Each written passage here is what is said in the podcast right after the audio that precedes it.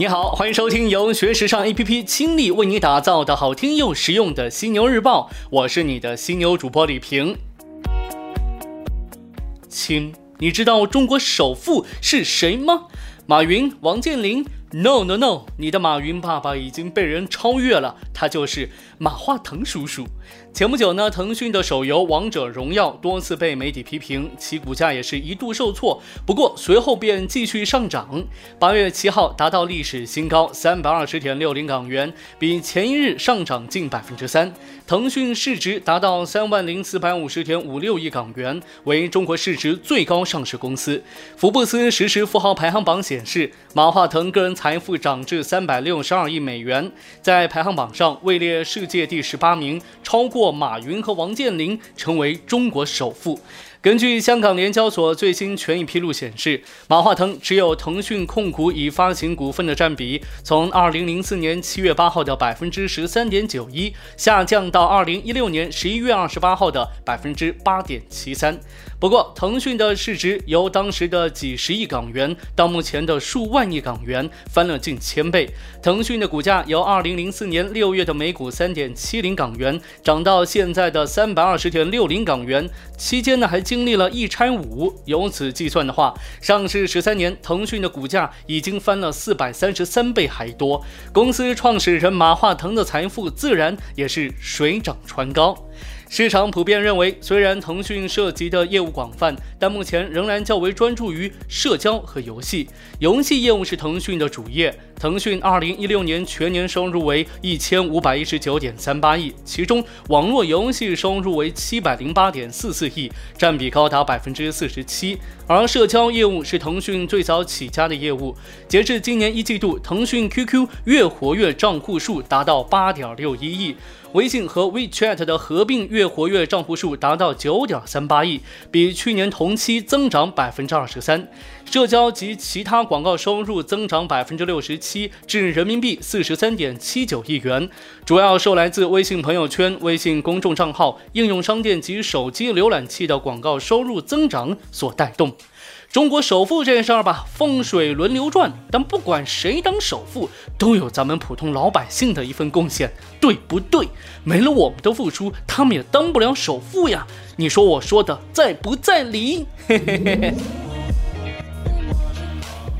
GUCCI 收入首次赶超爱马仕的新闻在行业引起广泛关注，得益于 GUCCI 创意总监亚历山德罗·米歇尔和首席执行官马尔克·比萨里大胆的产品创意和极佳的商业策略，GUCCI 已连续六个季度领跑奢侈品行业，今年将成为进入五十亿欧元俱乐部的奢侈品牌。那么，GUCCI 能拉下 LV 成为最大的奢侈品牌吗？没有冒险和大胆革新，也就没有今天的 GUCCI。在亚历山德罗·米歇尔的创新改造下，如今的 GUCCI logo 已和动物世界相关联起来。无论是蜜蜂、狮子还是老虎，消费者在看到这些图案的时候，首先想到的总是 GUCCI。通过将品牌 logo 与复杂的工艺、创新的织物相结合，GUCCI 新的产品设计制造的工艺难度大大提升，提高了产品的辨识度。GUCCI 当然也不满足于现状，品牌今年的创意营销还开始涉足视频领域。GUCCI 和 LV 的重要战场到底在哪呢？在线购物和年轻人将成为 LV 和 GUCCI 必须争夺的市场。就在 GUCCI 在中国上线电商服务不足半个月，LV 随后也在其官网推出在线购物服务，足见这两者的激烈竞争程度。截止到目前，LVMH 集团旗下品牌的互联网渗透参差不齐，品牌们在数字化领域仍有很大的发展空间。集团将如何克服种种障碍来提升整体的数字化进程，仍是未。知数。不过，LV 正积极寻求新的出路，也变得年轻起来。在去年九月的时装发布会上，LV 品牌创意总监为年轻化和科技融合做出了进一步的尝试，首次推出手机壳挑战 It Bag 市场，正获得越来越多的千禧一代的青睐。而 LV 与 Supreme 的合作也迎合了千禧一代的口味，也正在激活年轻人的市场。有分析人士指出，也许 GUCCI 短时间内不能取。代 LV 成为第一大奢侈品牌，但时尚行业无时无刻都充满了变数，传统和规则随时都会被推翻。赢得年轻消费者品牌才是真正的行业主导者。GUCCI 的崛起给行业带来了更多启发。借用一句名人的话，品牌只要埋头过完自己的坎，自然有人会焚心落后。国外的奢侈品牌竞争激烈，咱国内相关品牌的竞争可不怎么风平浪静啊。就说这男装吧，竞争太激烈，甚至是惨烈呀，导致一些男装品牌业绩持续低迷，面临更艰难的挑战。国内男装服饰品牌卡宾正处于这样的境况当中。卡宾服饰集团近日发布了二零一七年上半财年业绩，销售额同比大跌百分之二十四点三至四点零六亿元，净利润则下跌百分之十三点九至八千七百九十七点九万元。其中，卡宾实体零售销售额同比下跌百分之十一点八，同店销售下滑百分之四点九。目前呢，卡宾服饰旗下拥有卡宾休闲、卡宾都市、Two AM 和多品牌部门，其中卡宾休闲为核心品牌。截至报告期末，卡宾在国内共拥有八百四十家零售门店，较去年的八百九十九家净减少五十九家。主要分布在华南、华中和西南地区的三线城市，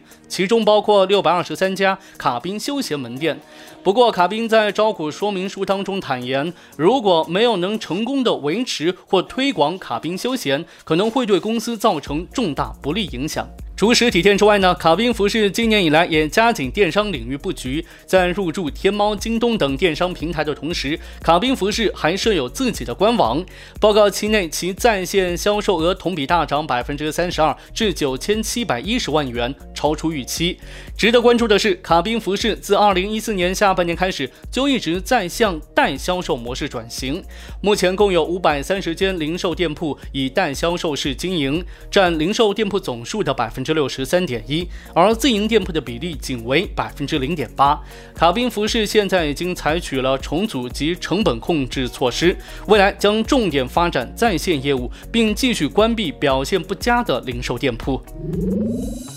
说到眼下最热门的国产电影，莫过于《战狼二》了。截止八月七号二十一点四十八分，七月二十七号晚上八点开始上映的《战狼二》的总票房已超过三十三点九二亿，一举超越最终票房为三十三点九亿的《美人鱼》，成为新的国内票房冠军。而增长的势头也没有放缓的迹象，在票房与口碑双丰收的同时，其背后的上市公司也赚了个盆满钵满。资本市场方面，《战狼二》的火爆不仅直接带动了其保底方北京文化的股价，制片方捷成股份的市值也在十天之内就上涨超过二十亿。根据万德数据统计显示，七月二十七号至八月四号，电影与娱乐板块指数上涨百分之三点一六，其中上海电影涨幅达到百分之八点一七，光线传媒上涨百分之六点零八，中国电影上涨百分之三点零一。分析师认为，由于此前传媒板块跌幅较大，且影视类相关公司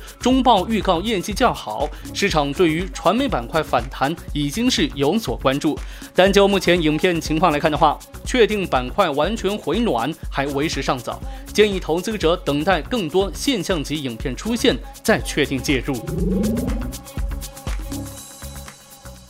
好的，最后呢，来跟你聊聊这个游客 style。几年前，我们都还在纷纷喊着拒绝土气的游客装，现在开始反转了。所以时尚啊，它可能真的是个圈，物极可能真的就必反了。老爸风的游客装束，在今年时装周上的抢眼表现，说明了它很可能成为2018年最大的潮流趋势。接下来的几款单品，就是完成华丽转型的游客装。Number one，夏威夷衬衫。在今年的二零一八春夏巴黎男装周，LV 将夏威夷衬衫带上了 T 台。源自夏威夷岛的花衬衫，无疑是秀场上的重头戏。各式各样、充满异域风情的枝头印花图文以及针织镶嵌图案，都是对夏威夷风格的全新诠释。Number two，热带印花。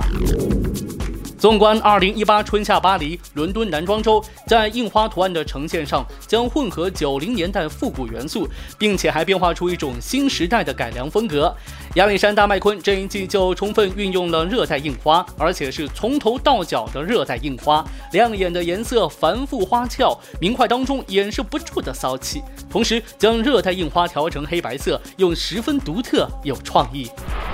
Number three，腰包。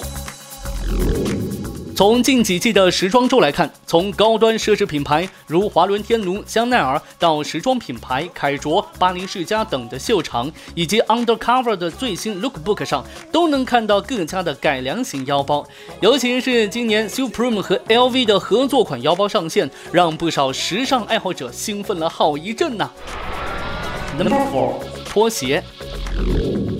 撇去其中的明星效应，拖鞋可以说得上是最舒适随性的鞋子了，绝对是出门旅行走走逛逛的必备，是夏季出门直接踩上就可以的选择，可以搭配所有类型的短裤，运动、休闲、街头、日系都可以很好的搭配。人字拖更是百搭，直接搭白 T 短裤也不会显得单调。Number five，冲锋衣。巴黎世家近三季的时装当中都运用到了冲锋衣的元素，冲锋衣也有一跃变成时髦单品的趋势。在改良的过程当中，减少了一些功能性配件的同时，在配色上改变了以往单一颜色的设计，而是采用撞色的设计来增加时尚度。爱马仕也将冲锋衣这一元素通过不同面料的诠释，展现给我们一个多元化设计的冲锋衣外观。Number six，卡其裤。在今年的秀场上，卡其裤一改往日的直筒版型，变成了宽大又松垮的版型，颜色还是以白色和米色为主，在整体搭配上也多以冷色调来搭配，整体塑造的感觉就是冷漠的 cool man look，加一抹明亮的颜色进去，还能瞬间提升整体的感觉，将你从古板的女人变成时尚的女人。总结了这么多游客风的单品，我们看到了时尚的轮回性。所以，珍惜现在你觉得土的东西，说不定某天它就会成为新的时尚。